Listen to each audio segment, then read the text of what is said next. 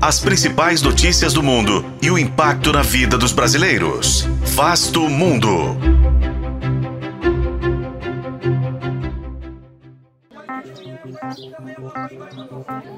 Você consegue imaginar uma eleição com seis vezes mais eleitores do que no Brasil e 40 dias de votação?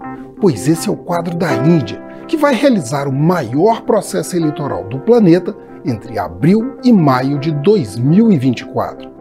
Mas qual é o cenário político indiano?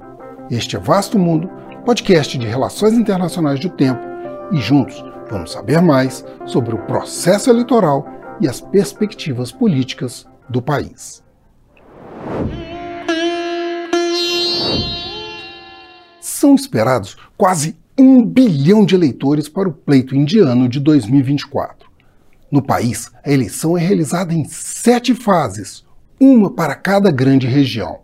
Os eleitores usam uma espécie de urna eletrônica que possui símbolos em vez de números, e cerca de 15 mil candidatos concorrem a 543 assentos na Lok Sabha, o parlamento do país. Pode formar o governo o grupo que obtiver a maioria simples no legislativo.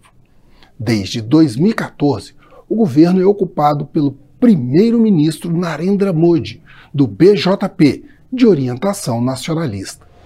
Neste ano, a oposição formou uma grande coalizão de mais de 20 partidos, que se identifica por uma sigla que forma o nome do país, Índia, mas que precisa superar uma série de desafios.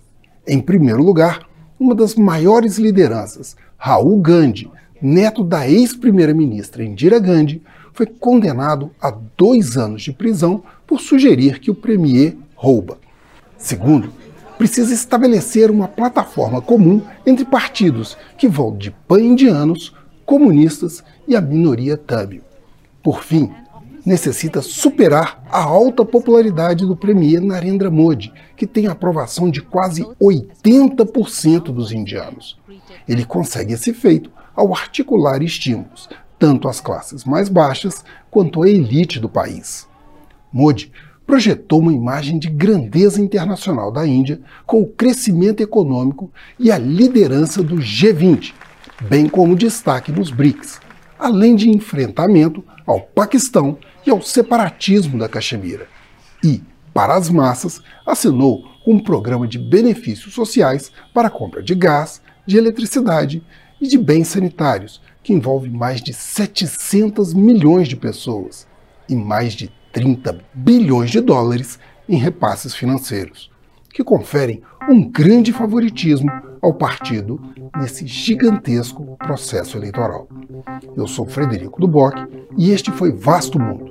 Acompanhe este e outros episódios no YouTube, nas plataformas de streaming e na programação da FM O Tempo.